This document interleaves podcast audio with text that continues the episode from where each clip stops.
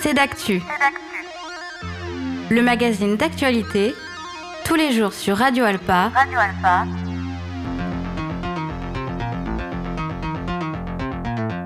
Présenté par Robin Hulin.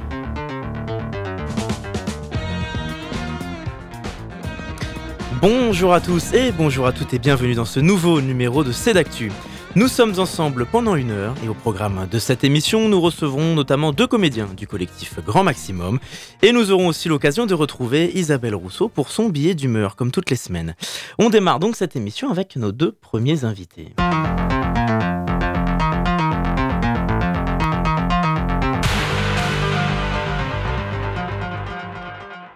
Cécile Genoux et Samuel Giglio, bonjour. Bonjour. Merci d'être avec nous. Vous êtes euh, comédien pour euh, le collectif Grand Maximum et cet automne vous présentez la trilogie. Ce sont trois spectacles sur trois thématiques centrales dans notre société, le couple, la famille et le travail. Sébastien euh, Lazenec était venu en parler sur notre antenne il y a quelques mois.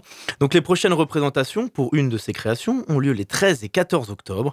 On va en parler en détail dans quelques instants. Mais avant ça, est-ce que vous pouvez déjà nous présenter ce collectif Grand Maximum, Samuel? Euh, oui, bien un collectif Grand Maximum qui existe depuis 2006. Euh, euh, voilà, c'est une troupe de comédiens amateurs. le nom, c'est Grand Maximum parce qu'on est entre 18 et 20. Voilà, on est tous, on se réunit tous régulièrement. Pour, vous, avez des profils similaires? Vous avez, vous êtes, vous êtes comédien amateur. Vous avez la même expérience dans le théâtre. Vous, vous avez fait des créations avant? Mmh, Moi, pour ma part, euh, non. Cécile, toi euh Moi, j'avais une petite expérience euh, quand j'étais lycéenne et étudiante. voilà, donc oui, des profils très différents. Donc, c'est aussi un, exercice de découverte de cet art qu'est le théâtre alors non, pas tout à fait, puisque aujourd'hui on fait plus des exercices de théâtre mmh. proprement dit. Hein, on est plus dans la création mmh. de, pièces.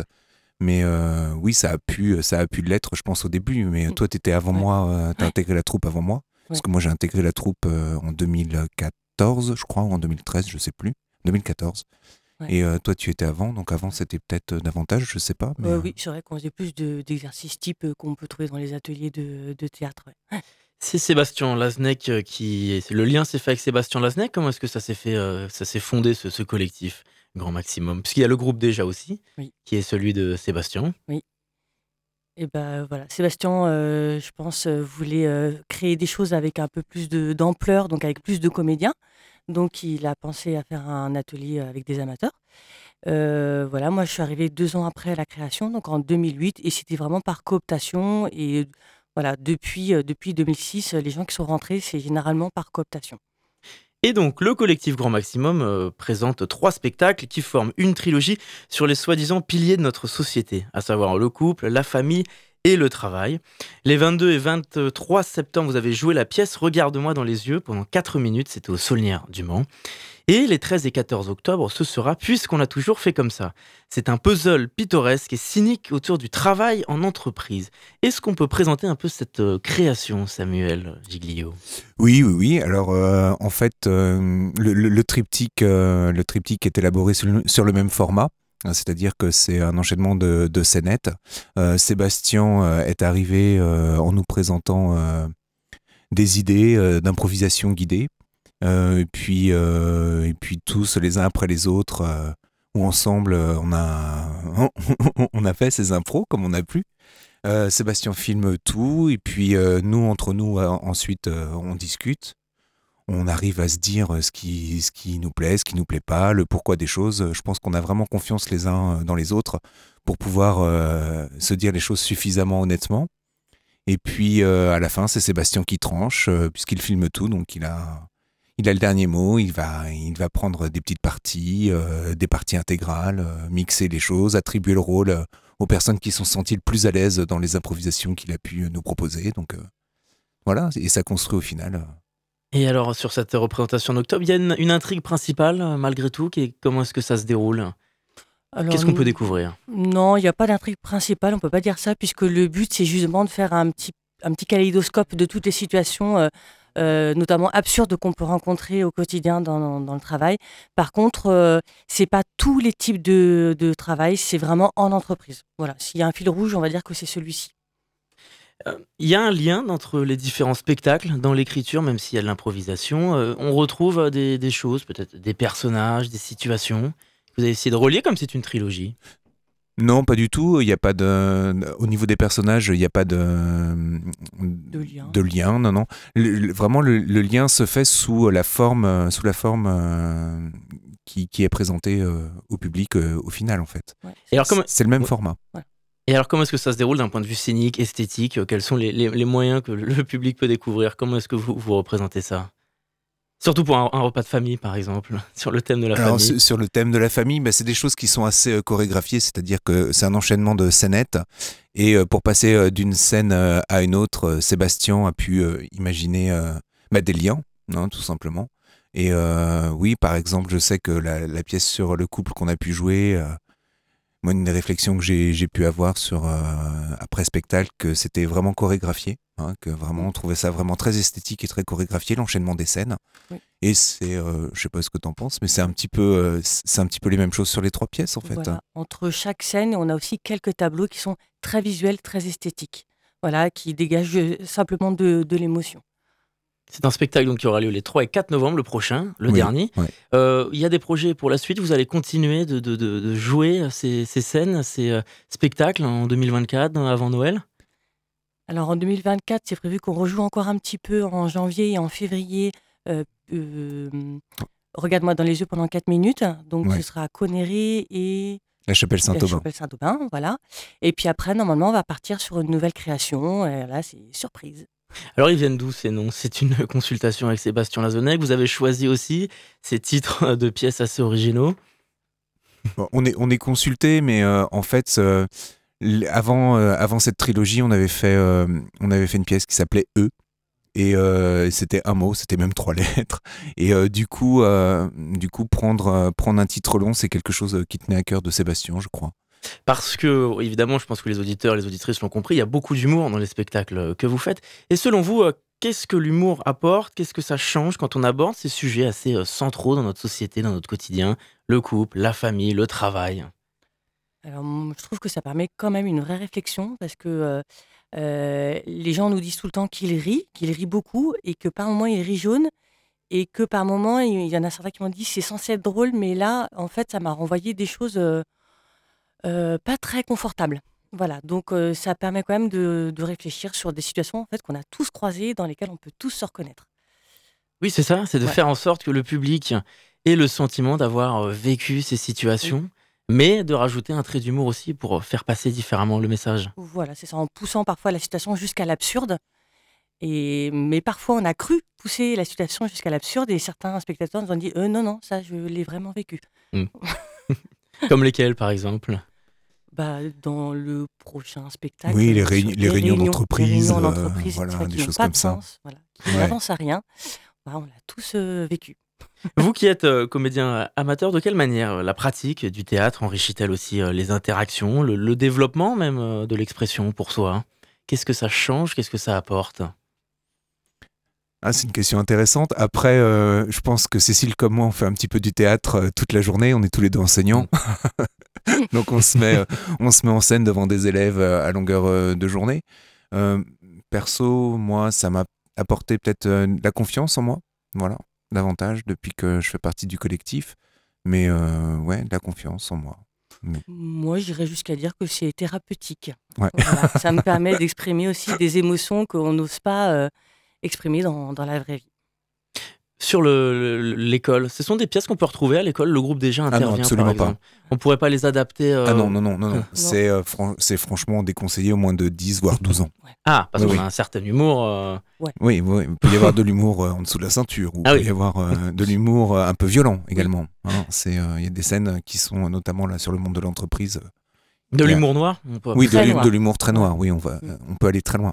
Et donc on revient à ce qu'on disait tout à l'heure, cet humour et cet humour noir permet donc plus facilement alors d'aborder des sujets qui peuvent être sensibles.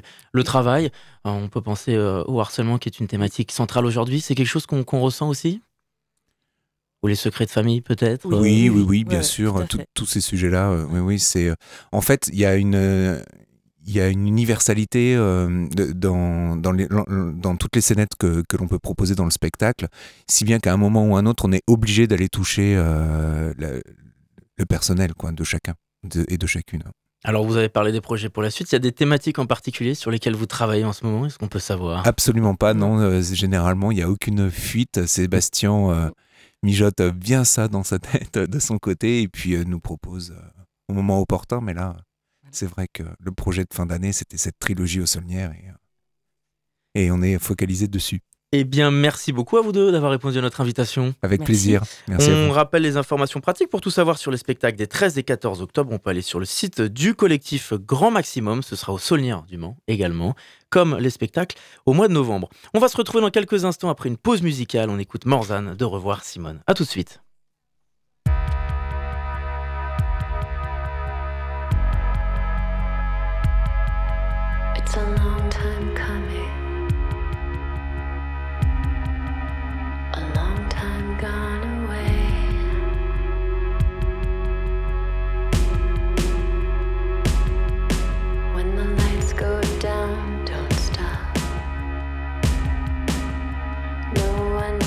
The same.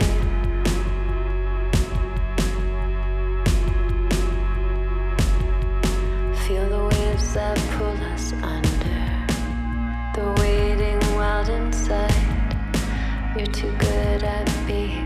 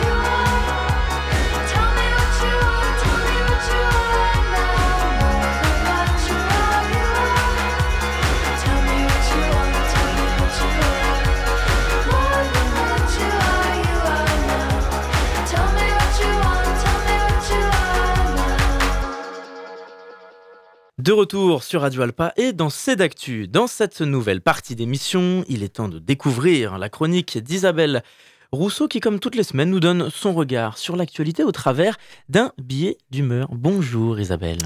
Bonjour à toutes et bonjour à tous. Alors, je suis vraiment désolée, hein, c'est pas facile, facile aujourd'hui, mais j'ai fait mon maximum.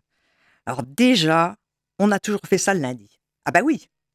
Mais regarde-moi dans les yeux, Robin, et dis-moi que c'est pas vrai. Hein? Mais si, c'est vrai. Et ben voilà, et puis toute cette histoire de trilogie, franchement. Non mais une fois, deux fois, ça va, mais enfin trois, bonjour les dégâts. Tout ça, le 3 en plus, oh bah non, non, non, non, non, non, non, c'est trop. Alors étant tombé dans le bénitier des ma naissance, la première chose qui me soit venue à l'esprit en parlant du chiffre 3, c'est le Père, le Fils et le Saint-Esprit, évidemment. Mais bon, les acteurs étaient trop nombreux pour la scène. Alors forcément, il fallait pas espérer un miracle. hein. Pourtant, il y avait de quoi dire. Certains ont beaucoup écrit sur le sujet. hein. Il y a même eu des pièces de théâtre, des films, ben oui.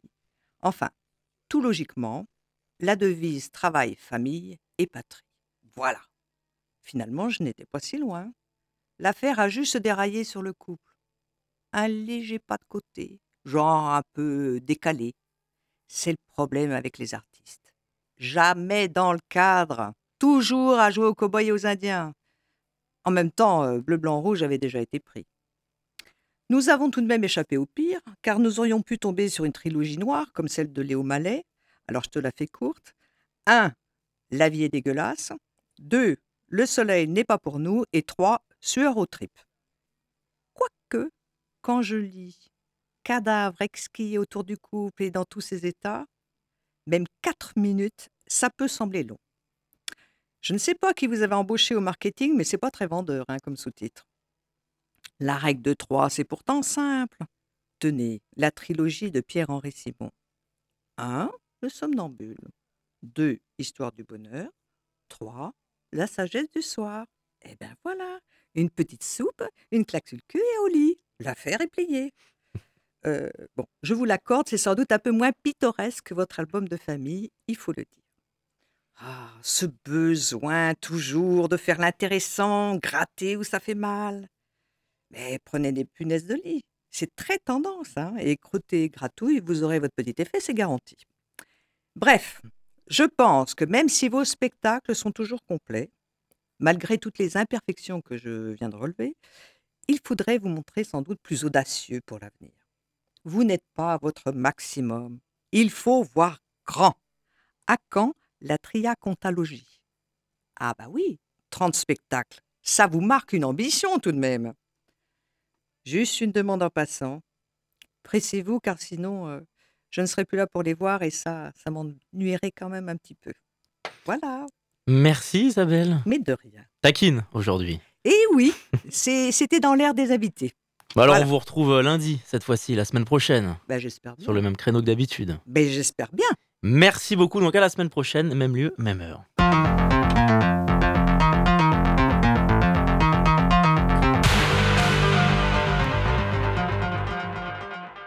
Pour ce deuxième entretien de notre émission, je vous propose de réécouter l'intervention de Melaine Fanouillère. Il produit une série de podcasts, L'actu des oubliés, où il est question de lutte sociale au travers de différents sujets d'actualité.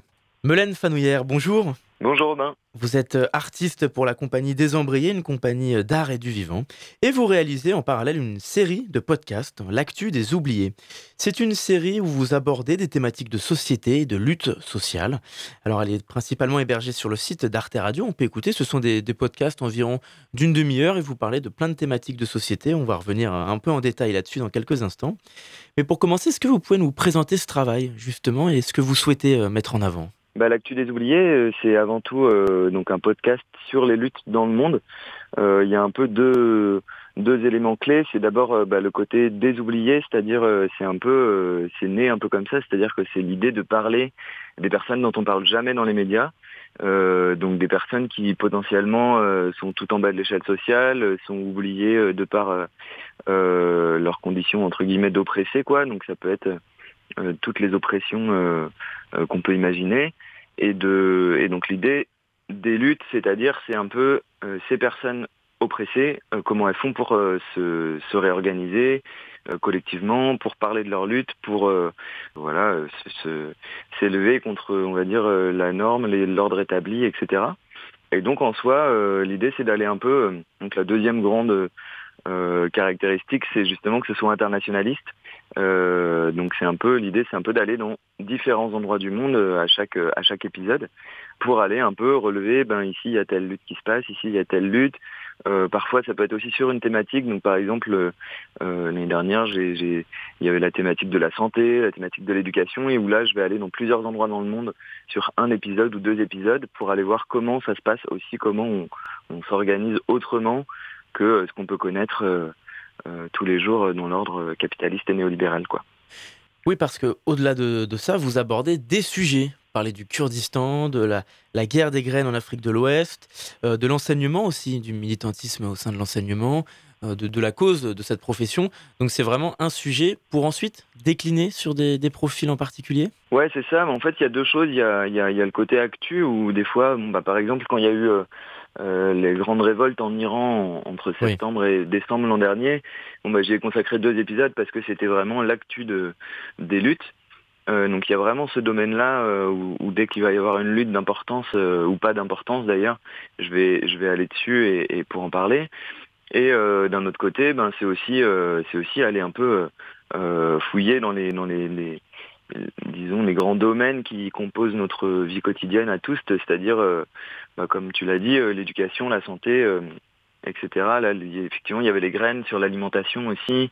J'essaye de un peu de surfer aussi sur l'actualité pour aller parler d'une thématique générale. Donc, par exemple, quand il y a eu euh, euh, les, les, les, manifestations contre les méga-bassines à Sainte-Soline en mars, j'ai fait un épisode sur l'eau où du coup là, on est parti au Pérou, on est parti en Afrique, on est parti à, à différents endroits dans le monde euh, pour euh, pour voir un peu euh, c'est quoi les luttes sur l'eau à l'échelle internationale, quoi. Est-ce que vous allez également sur le terrain, comme vous le dites? Alors je vais sur le terrain à certaines occasions, pas pour l'actu des ouvriers, pas vraiment. Enfin disons que cette année ça va peut-être changer un peu, mais euh, mais euh, je suis allé sur le terrain notamment à deux occasions, deux grandes occasions, et là j'ai plus fait des, des, grands reportages quoi. Euh, là l'actu des oubliés c'est un épisode d'une demi-heure, voire deux éventuellement sur euh, certains sujets. Euh, mais par exemple, la dernière fois que je suis parti sur le terrain, c'était au Chili, au moment de la Révolution, en 1920, 2019-2020. Et là, euh, du coup, j'ai fait un reportage de, de six épisodes en une d'une demi-heure qui s'appelle Chile d'Espelto. Et où là, ben voilà, l'idée c'est vraiment de se faire, euh, de, de, de, faire le focus sur sur une lutte en particulier et d'aller plus euh, ben, rencontrer un peu les gens euh, où là euh, ben, le, le, format de l'actu des oubliés c'est beaucoup moi qui parle qui va aller chercher des références qui interviewe des gens éventuellement à distance aussi soit des spécialistes de la situation soit des locaux qui luttent. Euh, là dans le Chile d'Esperto c'est que les c'est que les personnes qui parlent. Moi il y a quasiment pas ma voix euh, donc c'est un autre format, c'est autre chose, mais ouais, ça m'arrive d'aller sur le terrain aussi. Sur des podcasts comme euh, euh, La guerre des graines en Afrique de l'Ouest, par exemple, comment est-ce que vous travaillez pour trouver des archives, des informations, des intervenants et hiérarchiser tout ça? Eh ben, à la base, en fait, généralement, je repère un sujet qui m'intéresse sur les sites francophones, on va dire, que, que, que, je fréquente. Donc ça peut être autant des revues qui commencent à, être connues euh, comme Ballast, il y a Silence. voilà, j'ai quand même un, panel assez grand de, de, de médias dans lesquels je vais me renseigner ou même des sites spécialisés. Euh, c'est aussi sur les sites militants, notamment le réseau Mutu, que je fréquente beaucoup, pour aller voir un peu à droite à gauche qu'est-ce qui peut se passer à l'international. Et, par, et, dès que j'ai un sujet, souvent bah, sur les sites francophones, je tombe sur des, des, articles qui peuvent être très intéressants, mais qui sont de l'ordre de, de, de, la, on va dire, de la mise en connaissance. Euh, et du coup, après, je vais essayer d'aller voir euh, les médias locaux alternatifs euh, pour essayer d'aller bah, d'aller creuser un peu plus forcément, d'aller voir éventuellement trouver des intervenants locaux. Ça, c'est notamment dans les pays où je vais pouvoir trouver des sources euh, desquelles moi je parle la langue, donc ça se limite à l'anglais et à l'espagnol. Euh, ou alors des fois, par exemple, si on parle du Liban, bah, il y a des médias francophones au Liban, y compris un peu alternatifs, donc ça je peux aller puiser. Sur des pays plus plus lointains entre guillemets, ou même l'anglais, euh, même en anglais, je galère à trouver des sources. Là, je vais pouvoir me tourner. Alors, soit j'essaye de, de faire un peu de la traduction euh, comme ça, soit euh, j'essaye de me tourner vers des gens qui connaissent la situation en France. Donc là, forcément, ça va être, ça va être vers des chercheurs, euh, chercheuses, où là, je vais essayer d'aller, voilà, d'aller contacter des gens qui bossent notamment à l'université sur sur des sujets comme ça quoi. Donc il y a certains réseaux aussi qui ont des militants et des militantes en France euh, sur leur euh, sur leur euh, pays quoi. Notamment je pense à la communauté kurde qui a, une, une, part de diaspora en France du coup des francophones qui peuvent parler de leur lutte, euh, même si évidemment moi je suis incapable de comprendre le kurde. oui, parce que vous apportez un, regard, une analyse, mais est-ce que vous tentez aussi d'apporter des solutions ou des revendications? Euh, Alors moi j'essaye pas d'apporter des revendications, plutôt je suis un, je suis un relais quoi de, de, de, de ce qui se passe là-bas. Euh, donc non, non, moi j'essaye surtout de, de, de, donner à voir, enfin à entendre pour le coup, donner à entendre euh, les revendications, les solutions proposées par les gens euh, sur place. Ce que je me permets de faire éventuellement, c'est de faire des parallèles. C'est-à-dire que si on parle de l'alimentation, ben, je vais pouvoir euh, à la fois parler de ce qui se passe en Tunisie et au Sénégal, euh, et euh, parler de l'échange de graines au Chili avec les communautés mapuche. Et donc ça, ça permet éventuellement, alors moi j'évite de, de, de, balancer mon propre jugement, euh, mais par contre, évidemment, il y a une part de subjectivité, comme tout journalisme en fait. et du coup, et du coup, c'est aussi comment assumer cette part de subjectivité en disant, enfin sans le dire, mais en, montrant en fait différentes situations et où évidemment ça transparaît que pour moi il y a du lien à faire entre ces situations-là, quoi.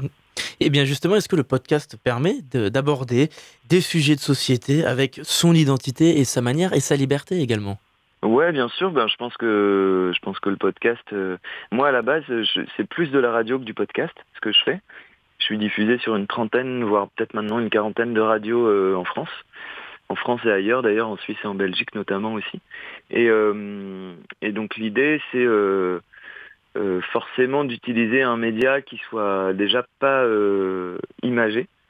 C'est pas de la vidéo, quoi. C'est vraiment le. Je tiens, je tiens au sonore parce que je trouve qu'il y a une, il y a une part de, d'imaginaire qui travaille énormément dans le sonore. Et donc ça permet de se créer ses propres images. Je trouve que cérébralement, il y a un, effet euh, très intéressant de d'aller euh, d'aller créer des choses à l'intérieur des gens qui écoutent qui peut être beaucoup plus intéressant à mon sens. Je dis pas que la vidéo est à bannir, bien au contraire, j'adore j'adore les reportages vidéo aussi, mais euh, ça apporte autre chose quoi, euh, qui fait qu'on colle moins des images euh, sur une situation donnée. C'est-à-dire que je trouve que la vidéo, comme elle apporte une image, eh ben elle va directement impliquer une projection euh, très claire sur la situation dont on parle. Qui peut être ben, une projection faussée aussi, parce qu'évidemment quand on filme un endroit, on filme pas tout ce qui se passe autour, etc. Voilà, c'est quelque chose qu'on connaît un peu, et, là où le sonore, il permet aussi d'être beaucoup plus dans dans la, représentation d'une situation peut-être plus large, quoi. Et, et, du coup, moi j'invite aussi beaucoup les gens à aller se renseigner par eux-mêmes sur des situations qui, qui, qui, les intéressent dans ce que je fais. Derrière, évidemment, je cite les médias euh, d'où je suis allé puiser des infos. Et euh, c'est aussi comment, euh, euh comment servir de relais et comment donner, permettre aux gens aussi d'aller d'aller potentiellement chercher des infos ailleurs et se mobiliser euh, soit depuis chez elle, soit en se rendant euh, sur place aussi, pourquoi pas quoi. Molaine Fanouillère, est-ce qu'on peut rappeler aux auditeurs où est-ce qu'on peut vous écouter et découvrir hein, votre série de podcasts? Alors ben du coup sur internet c'est euh, un audioblog Arte Radio, donc c'est pas sur le site d'Arte Radio comme tu l'as dit tout à l'heure, c'est vraiment l'audioblog Arte Radio, c'est deux choses différentes, enfin c'est pas le même site, et même si c'est mis en place aussi par Arte Radio. Donc voilà, ça c'est vraiment le côté internet. Il y a aussi le site de ma compagnie qui est euh, compagniedesembrayés.fr, enfin CIE desembrayés.fr. Et après, voilà, en fonction des radios, euh, en fonction de où vous habitez, il y a, différentes radios qui me, qui me diffusent, euh, notamment Bretagne, Paris, Sud-Est, un petit peu Sud-Ouest, principalement, mais il y a aussi, il y a aussi Le Havre, il y a aussi Tours, enfin voilà, je vais pas toutes les faire, mais il y a un petit panel de radios. Donc voilà, si, si vous êtes, si à l'occasion vous avez une radio près de chez vous qui diffuse, ça peut être l'occasion de se rapprocher de votre radio aussi. Eh bien merci, Mélène Fanoyard, d'avoir répondu à notre invitation. Eh bien, avec grand plaisir. Merci, euh, merci à toi, Robin, de donner cette occasion euh, de parler du, podcast. Avec plaisir. Voilà, il est l'heure d'écouter une pause musicale et de se retrouver pour la dernière partie de notre émission. Avant ça, on écoute Boy Why du groupe Argentique.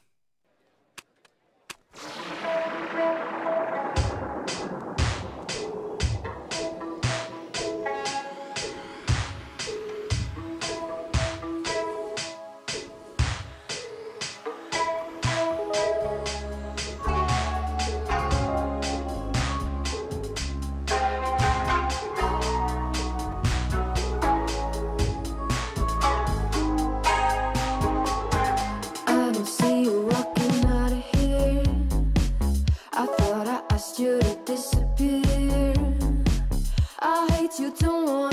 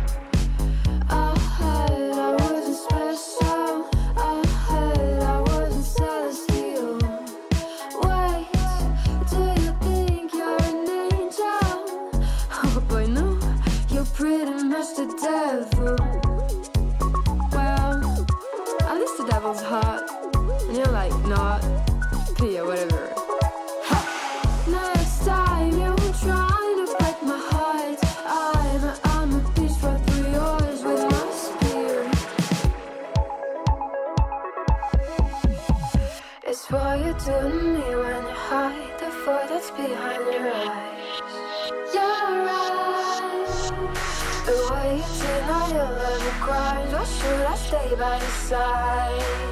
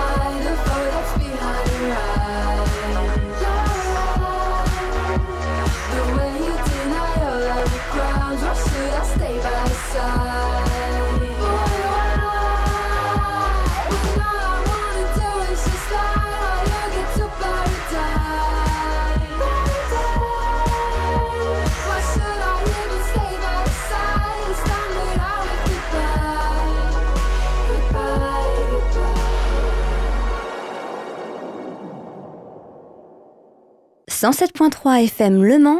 Radio Alpa. Radio Alpa. L'alternative.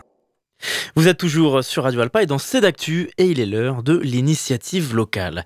Dans cette dernière partie d'émission, je vous propose de réécouter notre entretien avec Lydia Amonou-Boirou, adjointe au maire du Mans pour parler du tourisme funéraire et de la valorisation patrimoniale pour les cimetières du Mans. L'initiative locale avec Robin Hulin. Bonjour Lydia Mounouboirou. Bonsoir. Vous êtes maire adjointe à la citoyenneté, la population et aux anciens combattants et vous êtes également conseillère communautaire au tourisme. La ville du Mans tente donc de développer le tourisme dans les cimetières et mettre en valeur le patrimoine funéraire.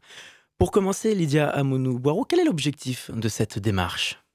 Cette démarche, en fait, s'inscrit, je dirais, dans un programme qui est très global. On a une réflexion sur l'ensemble des six cimetières manceaux. Cette réflexion, elle est partie dans un premier temps du fait que nous avions des craintes de saturation. Non seulement c'était des craintes, mais elles semblaient s'avérer de plus en plus. Et donc, ça nous a amené à réfléchir sur l'ensemble de nos cimetières. Et cette réflexion, nous avons effectivement souhaité la pousser au-delà de se dire il faut faire de la place dans les cimetières, mais aussi un cimetière aujourd'hui dans une ville, qu'est-ce que c'est?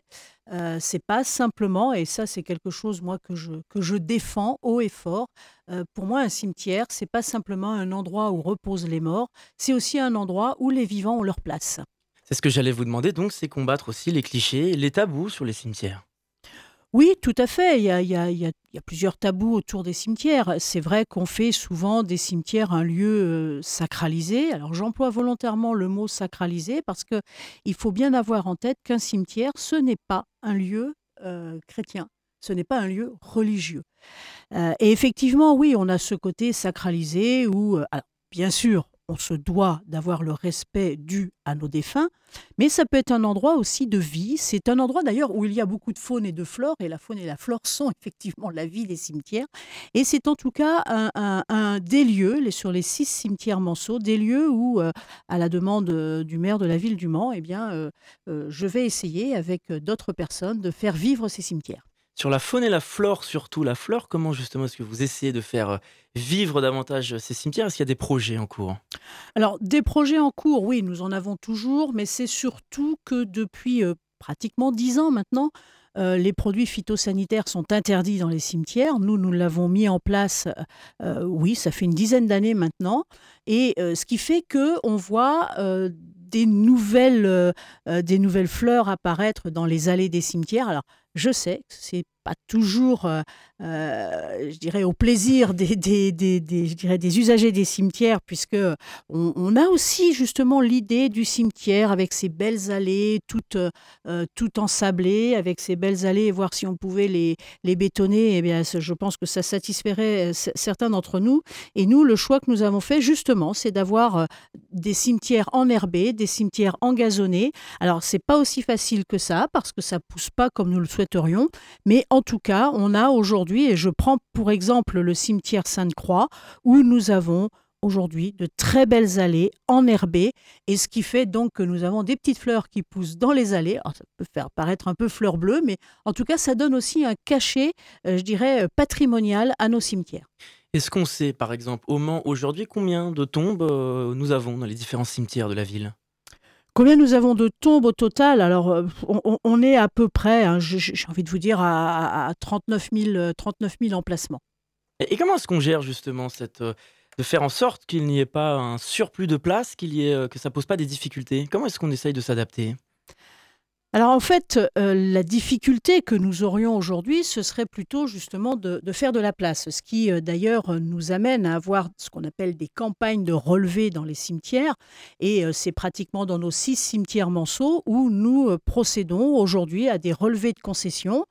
Donc plusieurs types de relevés, les relevés des concessions euh, qui arrivent au terme de la concession, donc des concessions qui ont 50, 30, 15 ans.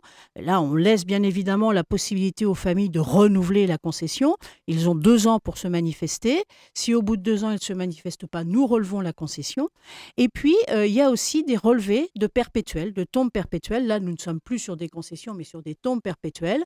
Alors, vous me direz, bah, c'est pas très logique, puisque c'est perpétuel, normalement, on les laisse.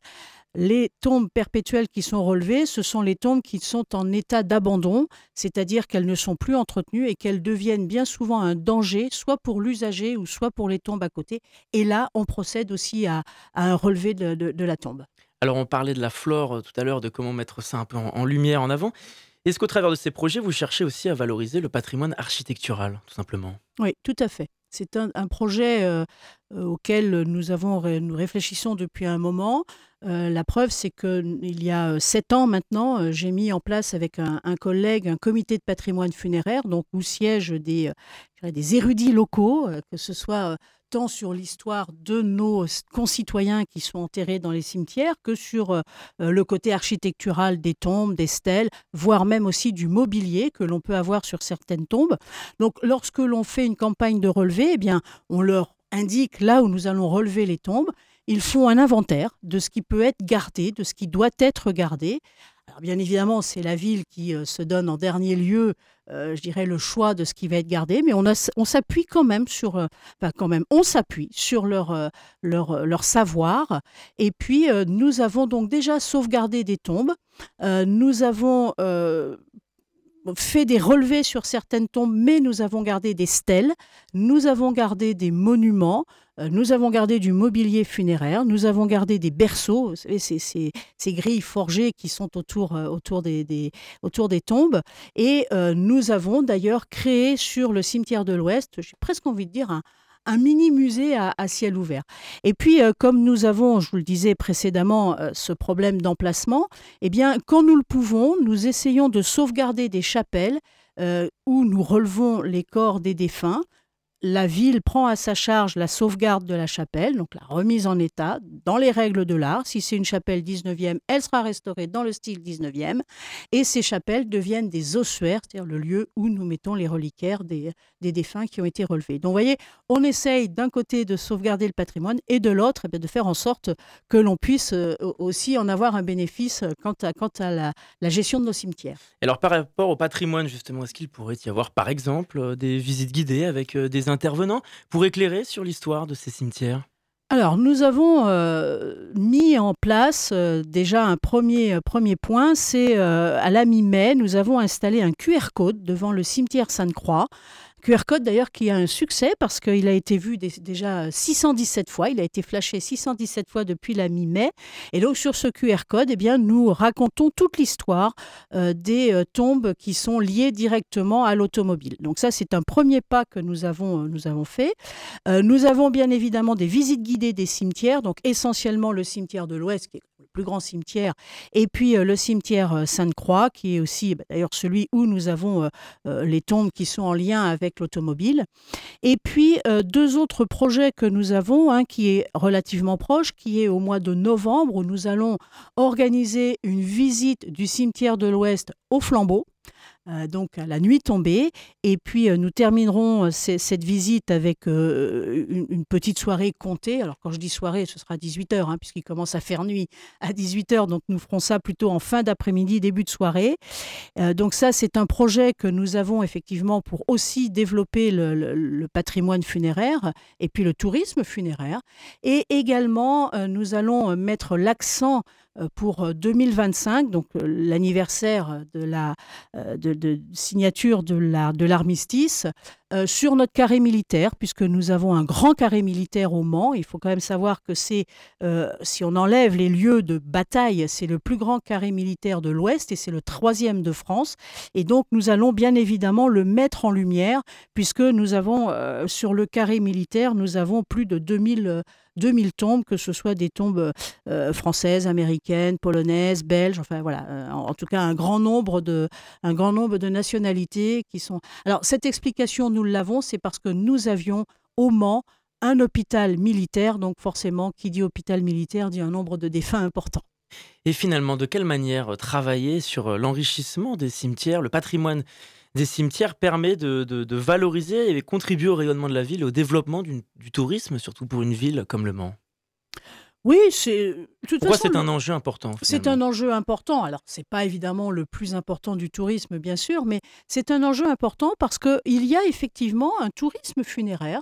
Ça peut sembler surprenant, mais euh, j'en veux pour preuve, les, les, ne serait-ce que les cimetières parisiens. Alors, évidemment, on ne va pas euh, concurrencer le Père Lachaise, loin de là, mais on voit bien qu'il y a sur le Père Lachaise des visites qui sont organisées. Il y a régulièrement euh, des, euh, euh, des, des, des, visites et puis des, un nombre de visiteurs conséquents. Et je pense que sur le Mans, nous avons vraiment un patrimoine funéraire qui est important et qui mérite d'être mis en avant et qui, je pense, dans un premier temps, peut avant tout intéresser les Manceaux, puisque quand on parle de tourisme, c'est pas forcément des gens qui viennent de, de milliers de kilomètres. Quoi, hein. Donc je pense que là, oh, et puis comme je le disais tout tout à l'heure, le cimetière, c'est effectivement un lieu où sont enterrés nos défunts, ouais. mais c'est aussi un lieu pour les vivants. Eh bien, merci Lydia Mounoubarou d'avoir répondu à notre invitation. Merci à vous. L'initiative locale avec Robin Hulin.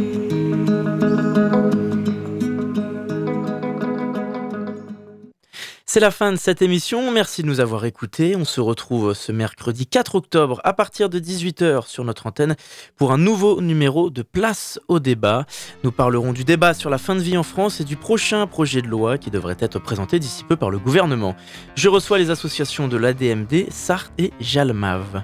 Restez sur le 107.3 FM. Tout de suite, c'est l'émission L'Amphi avec Charlie Pless. À très vite sur notre antenne.